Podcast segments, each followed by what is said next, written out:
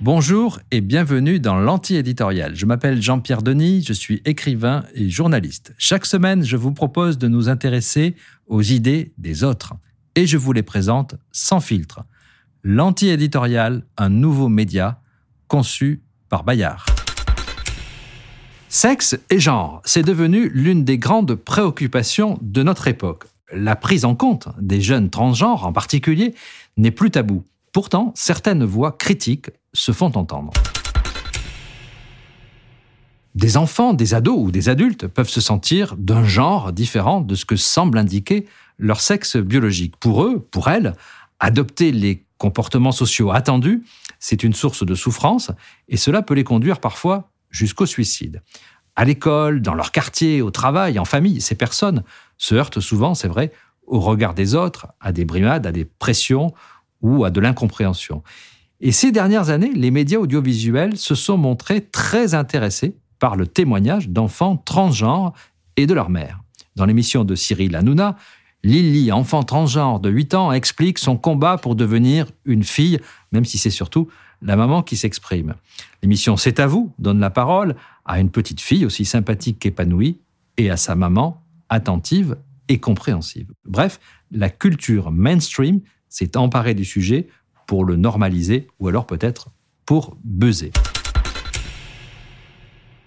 L'enjeu s'est donc déplacé sur l'école. En 2013, dans un contexte de débat sur les gender studies, sur le mariage pour tous, la diffusion d'un film, Tomboy, par l'éducation nationale fait polémique. Certains jugent cependant que l'école française, justement, est en retard sur la lutte contre les discriminations. En 2020, le suicide d'une lycéenne de Lille a suscité une compréhensible émotion. Poussé à l'action, Jean-Michel Blanquer vient de publier une circulaire. Il voudrait tenter de prévenir les problèmes et d'éviter les drames. Le ministre autorise notamment le changement de nom d'usage ou alors l'utilisation de vêtements, de vestiaires, voire de dortoirs adaptés. La limite posée, c'est celle de l'accord des parents. Et c'est ici que se situe aujourd'hui le débat le plus vif. Pour Gabrielle Richard, sociologue du genre, l'autorisation des parents doit sauter, comme elle a sauté, en Écosse ou au Québec. Certains jeunes, en effet, ne sont pas soutenus par leur famille. L'école devrait donc les protéger. Mais une journaliste du Wall Street Journal, Abigail Schreier, dénonce au contraire la mise à l'écart des familles par certaines écoles américaines. Elle est l'auteur de Irreversible Damage, un essai sur ce sujet, encore non traduit, mais qui a suscité un intense débat aux États-Unis.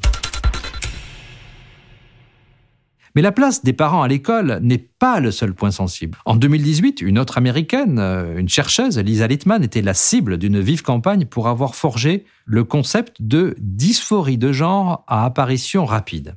Autrement dit, la pression, la précipitation dans le diagnostic de transidentité des enfants ou des ados qui provoquerait le problème au lieu de le résoudre.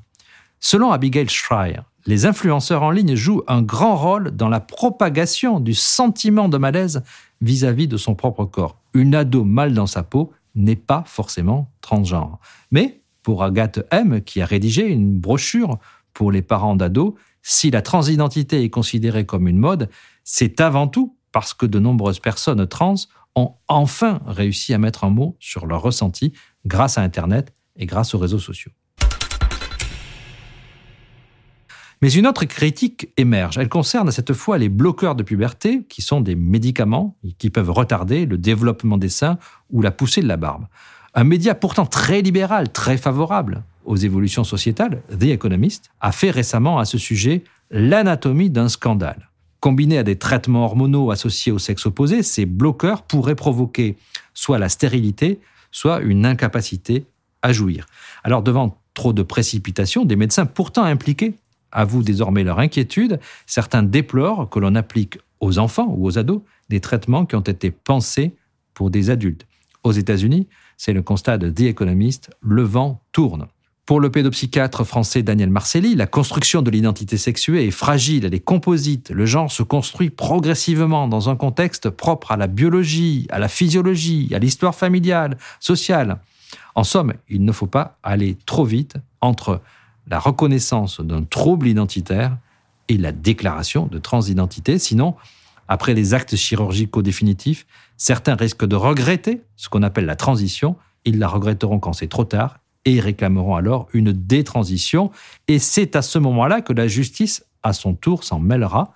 Elle l'a fait en Grande-Bretagne. Un arrêt de la Haute Cour de justice de Londres estime hautement improbable qu'une ado de 13 ans puisse avoir donné son consentement éclairé pour une succession de bloqueurs de puberté, de testostérone et de mammectomie.